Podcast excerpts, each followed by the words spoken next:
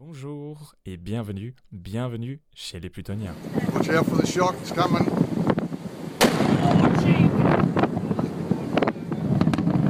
Holy smoking.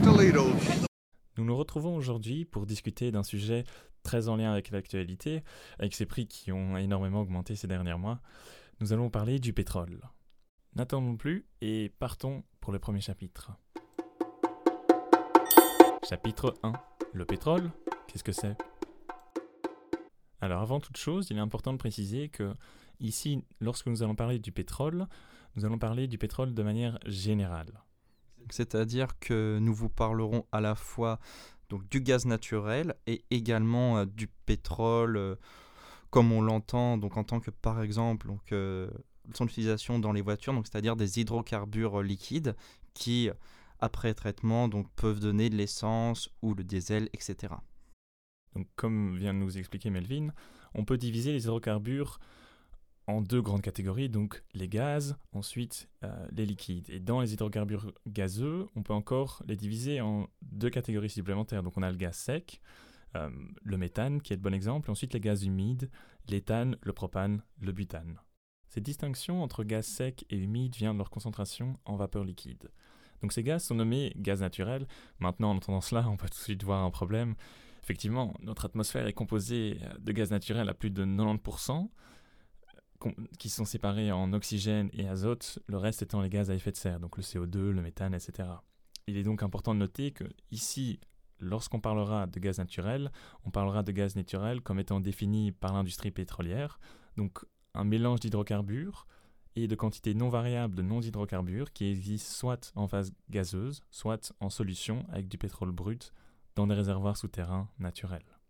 Eh bien, Melvin, euh, est-ce que tu peux nous parler de quel est le constituant majeur du gaz naturel? Alors, excellente euh, question. Le constituant majeur du gaz naturel est ce qu'on appelle euh, le paraffine. Donc, c'est un hydrocarbure saturé qui est également appelé alcane, de formule générale CnH2n plus 2. Donc, derrière cette formule un peu compliquée, on, peut dire en fait qu'il est constitué à la fois donc d'atomes de carbone et euh, d'hydrogène. Donc, euh, dans la formule globale CnH2n plus 2, le N correspond en fait à un intégrateur donc, euh, qui va permettre de définir après les différents membres, donc selon le nombre de carbone et également donc d'hydrogène, et les membres les plus lourds qui ont le plus d'atomes donc se déclinent en abondance avec l'augmentation de la masse molaire et on trouve notamment donc le pentane, donc euh, comme son nom l'indique donc pentane donc 5 qui va être par contre donc moins répandu que les plus légers comme le méthane, donc un seul atome de carbone. Donc euh, tout cela pour dire que la formule euh, générale permet de euh, séparer euh, les différents euh, constituants selon le nombre d'atomes. Alors euh, maintenant que j'ai dit ça, Marien, est-ce que tu pourrais nous parler donc un peu plus du euh, méthane qui est quand même euh, un gaz donc extrêmement important dont on nous parle souvent et qui est le constituant majeur? Oui, oui, tout à fait. Donc, le méthane est plus connu comme étant le gaz des marais, trouvé à la surface, ou encore le grisou dans les mines. Donc, le méthane est enregistré souvent comme gaz de schiste ou gaz de fond lors d'un forage d'un réservoir. Le méthane est aussi issu de la combustion du charbon et a remplacé en Europe le charbon comme euh, la source d'énergie euh, dans les différents ménages. Donc, on a trois origines euh, pour la formation du méthane. On a une première origine où le méthane vient du manteau, la deuxième par maturation thermique et la troisième par dégradation bactérienne. Donc la différenciation entre les trois origines du méthane est faite en utilisant la géochimie isotopique, c'est-à-dire qu'on va utiliser des isotopes. Ce sont des mêmes éléments, mais qui ont une valence différente. Par exemple le carbone 12, le carbone 13, qui sont notamment les deux éléments qui vont être euh, utilisés en ratio, c'est-à-dire l'un divisé par l'autre, pour différencier le méthane du manteau de celui d'une source biologique. Donc on utilise la géochimie isotopique parce que ces ratios auront une signature particulière qui vont dépendre de leur provenance.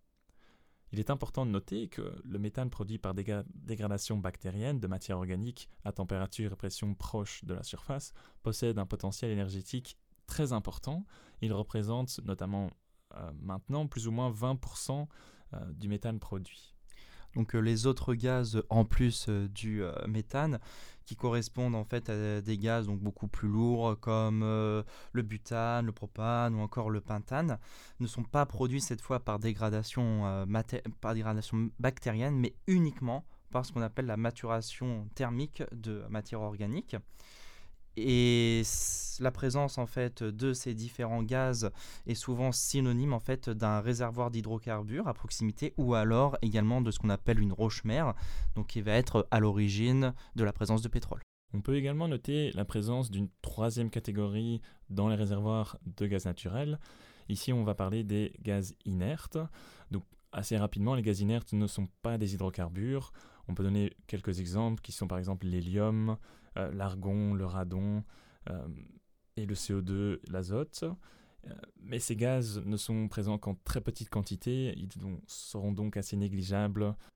Passons maintenant à la deuxième catégorie qui sont le pétrole brut. Alors le pétrole brut, comme étant défini par les industries pétrolières, est une mixture, est un mix d'hydrocarbone qui existe à l'état liquide, donc en réservoir, et reste à l'état liquide une fois à pression atmosphérique et sorti des usines de raffinage.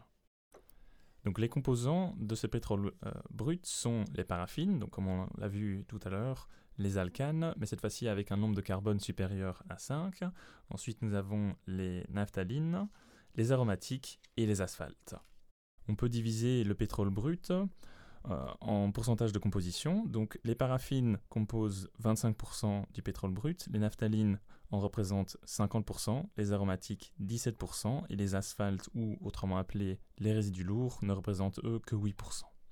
Donc euh, après euh, traitement par ce qu'on appelle le raffinage, donc ce pétrole brut va pouvoir donner différents produits dérivés tels que le fuel, l'essence, etc. Notamment ce qui est utilisé pour le carburant pour les voitures. On vous a présenté les différents composés euh, du pétrole, mais maintenant la question c'est comment se forme-t-il? De manière imagée, on peut prendre l'exemple d'êtres vivants tels que les dinosaures ou alors de végétaux ayant existé donc il y a plusieurs dizaines ou centaines de millions d'années et dont les restes donc fossilisés vont pouvoir être piégés dans les océans, les lacs ou les deltas dans des conditions donc anoxiques sans oxygène et ces restes qu'on appelle kérogènes vont être euh, dégradés, donc soit via une dégradation euh, bactérienne ou thermique dans les roches-mères, c'est-à-dire les sédiments, et être à l'origine de ce qu'on appelle le pétrole de manière générale. C'est très intéressant, mais euh, la question se pose, existe-t-il une distinction pour savoir est-ce que le kérogène va produire du gaz naturel ou du pétrole brut? Alors, euh, en effet, il existe bien donc une différence. Cela va dépendre principalement euh, de la profondeur à laquelle la matière organique a été piégée, donc c'est-à-dire avec les différentes conditions de pression et température. Entre 1000 et 6000 mètres de profondeur, on va plutôt avoir par la suite la création de ce qu'on appelle le pétrole brut, alors que plus profondément, au-delà de 6000 mètres, on va avoir la formation de gaz naturel. Donc, euh, dans le monde, les principaux donc, champs pétrolifères où on peut trouver donc, du pétrole brut se situent euh, à Gawar en Arabie Saoudite, à Cantarell au Mexique, et également donc, à Burgan au Koweït et à Daking en Chine. Et dans le cas du gaz naturel, on peut voir que les euh, réserves mondiales sont principalement concentrées en Russie, en Iran et au Qatar, qui comprennent chacune 19%, 17% et 13% des réserves mondiales. Et voici une bonne introduction sur qu'est-ce que le pétrole. Passons maintenant au chapitre 2. Chapitre 2, à quoi sert-il et comment l'obtient-on? Alors d'après les données euh, tirées de l'IFP, donc l'Institut français du pétrole, depuis les années 50, euh, il s'agit de la première source euh, énergétique mondiale, qui satisfait plus de 30% des énergies, enfin des besoins énergétiques dans le monde. Euh, en plus euh, de cela, le pétrole sert également dans de nombreux domaines, que ce soit des matières premières de carburant, mais aussi euh, en pétrochimie où il est extrêmement important. Et c'est également une source de chaleur avec le, le chauffage. Et il permet donc de créer de nombreux produits dérivés comme les PVC que l'on retrouve dans les gaines électriques ou les tuyaux, le polyéthylène, polypropylène, donc des noms un peu compliqués, mais également donc le polyamide que nous retrouvons dans le nylon et les polycarbonates qui sont les composés donc majeurs de nombreux objets tels que par exemple les casques de moto.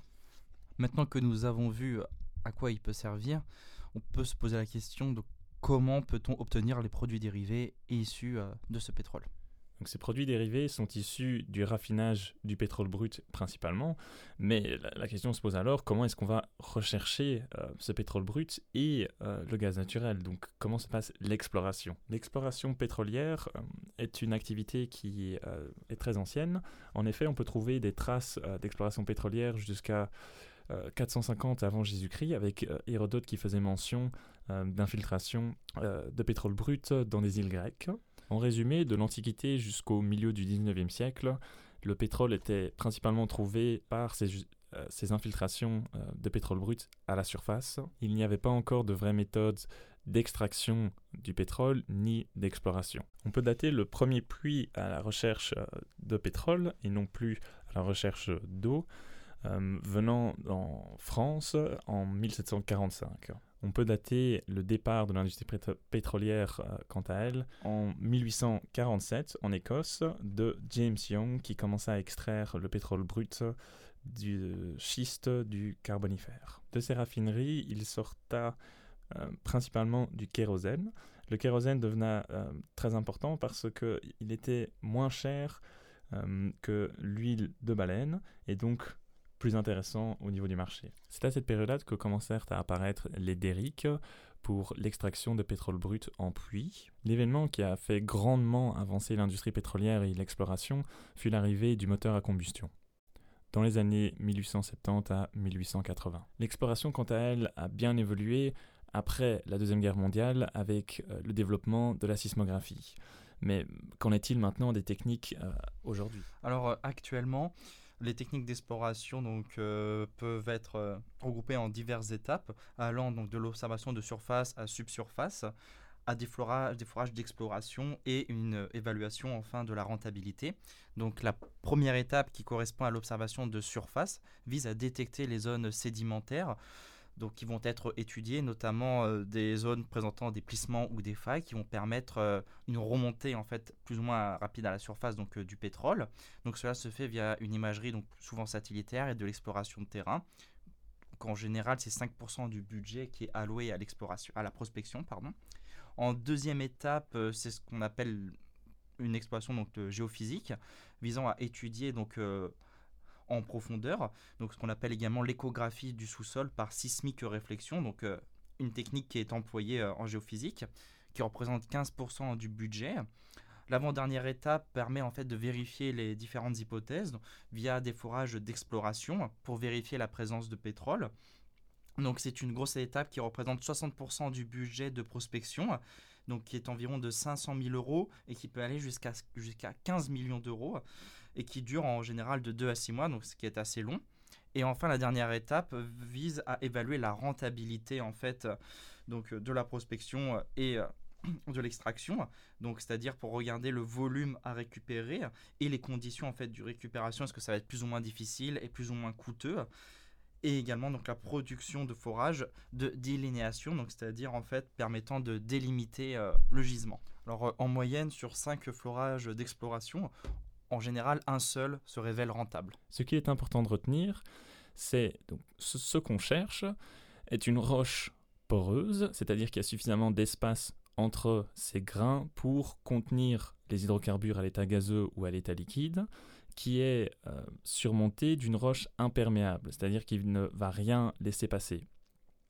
Et cette roche imperméable doit être disposée en trois dimensions de manière à former un piège. Donc euh, de manière simple, on peut voir ça comme étant euh, la roche imperméable étant un dôme et la roche poreuse se situant juste en dessous du dôme, bloquant ainsi euh, les hydrocarbures euh, de pouvoir remonter à la surface. Alors si à l'origine l'ensemble en fait de l'exploration se faisait au sein donc de domaines sédimentaires, maintenant il y a de plus en plus de prospection qui se font au niveau en fait de roches sédimentaires qui sont piégées au niveau de roches magmatiques. Alors l'extraction euh, quant à elle se fait via des puits qu'on appelle puits de production qui représentent 40 à 60% du budget d'un projet qui dure en moyenne 2 à 3 ans.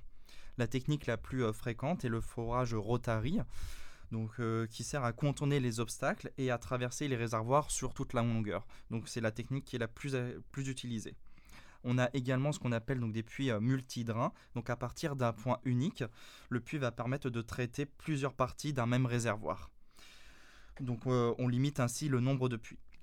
On peut aussi, une fois le réservoir euh, foré et une fois une première quantité d'hydrocarbures retirée, on passe à une différente méthode d'extraction qui est appelée en anglais la Enhanced Recovery Method, où on va pomper du CO2 à l'état liquide d'un côté du réservoir, qui ce CO2 par densité va rechercher à remonter et va donc aller vers le forage à l'autre extrémité, tout en poussant une certaine quantité d'hydrocarbures vers la surface. Une fois ce CO2 revenant vers la surface, on sépare le CO2 des hydrocarbures qui est repompé dans le réservoir et ainsi de suite pour récupérer le plus possible d'hydrocarbures.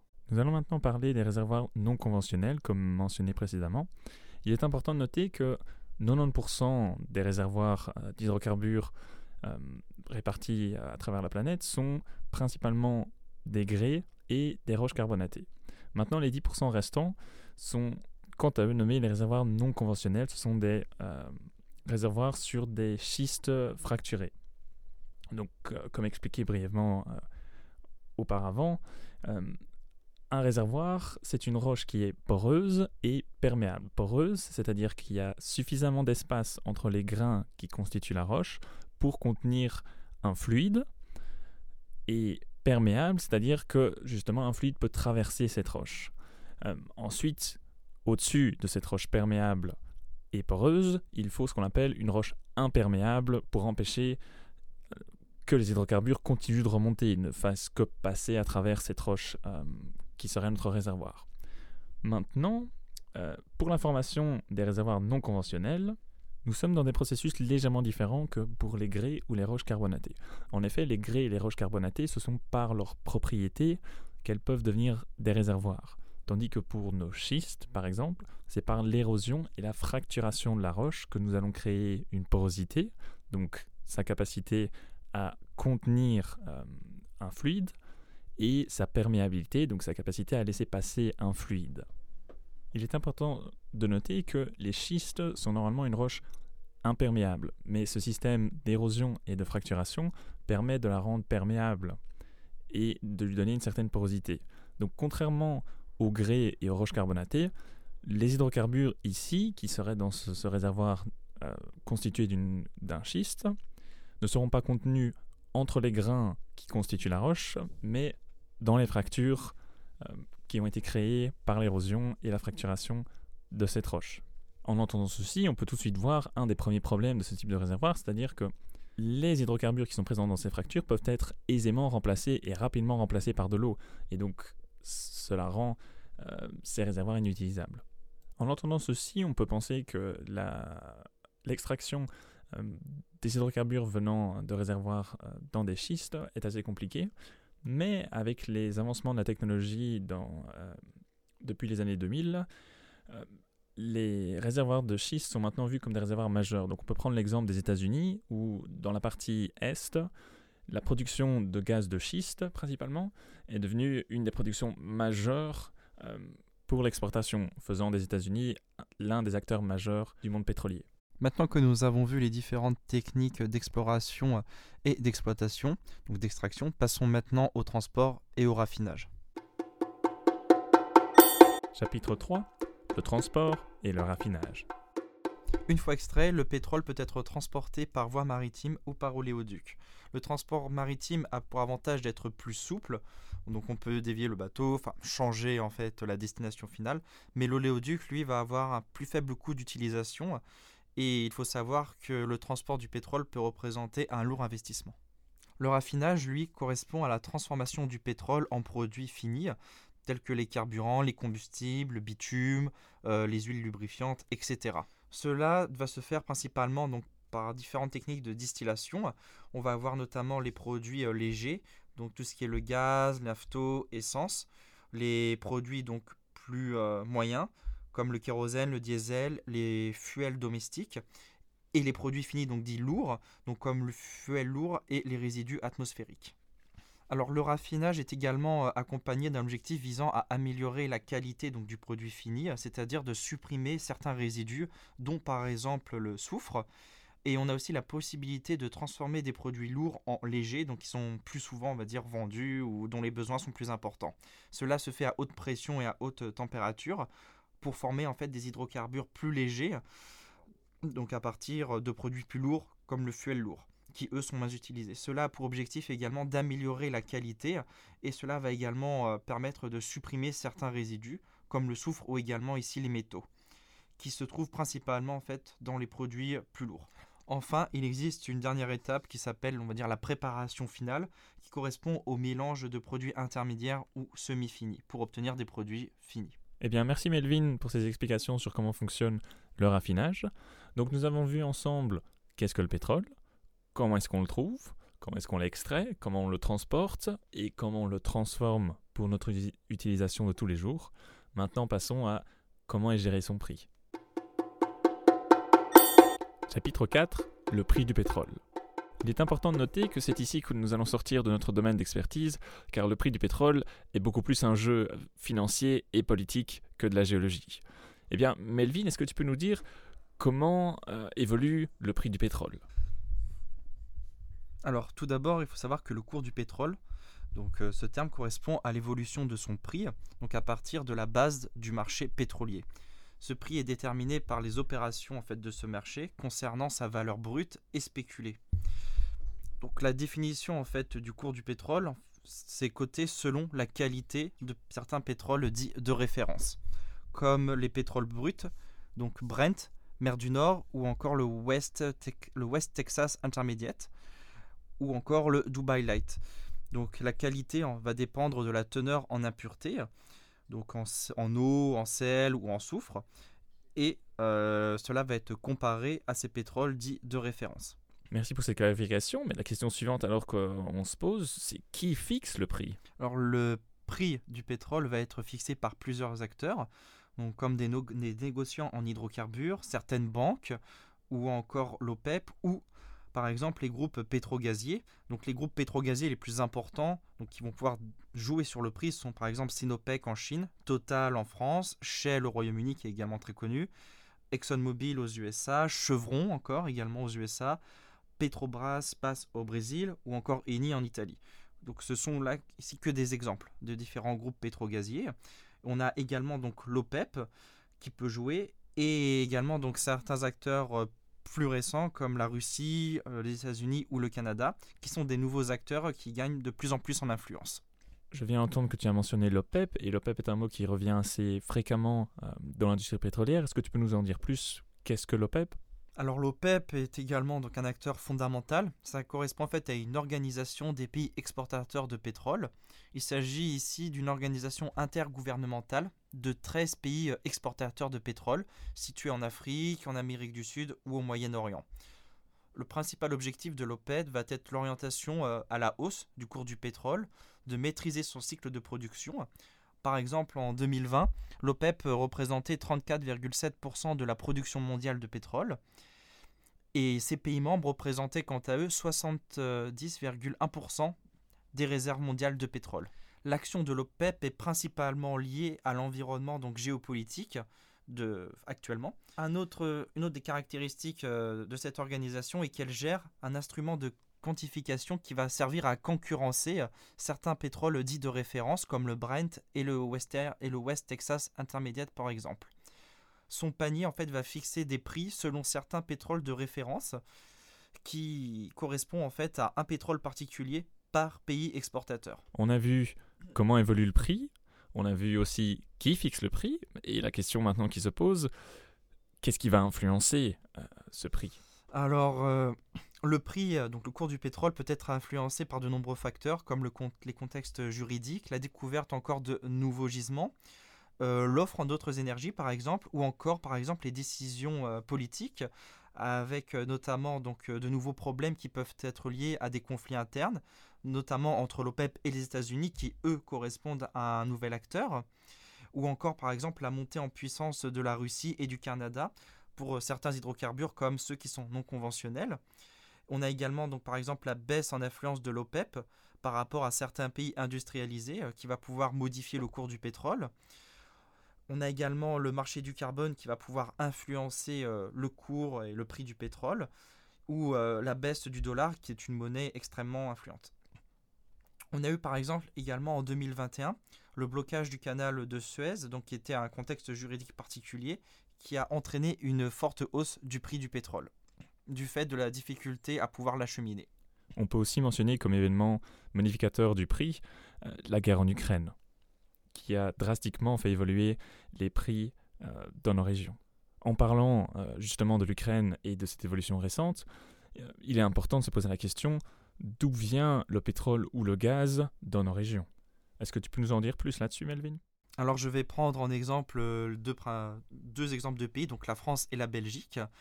Donc pour la France, les données sont tirées de l'INSEE en 2021 où on a par exemple 37,1% du pétrole qui vient d'Afrique, principalement d'Algérie, du Nigeria ou de la Libye. 22,7% provient de l'ex-URSS, donc notamment la Russie. 14,7% du Moyen-Orient, dont l'Arabie saoudite. Et le reste provenant de la mer du Nord, donc 10,3%, et d'autres acteurs, donc 15,2%.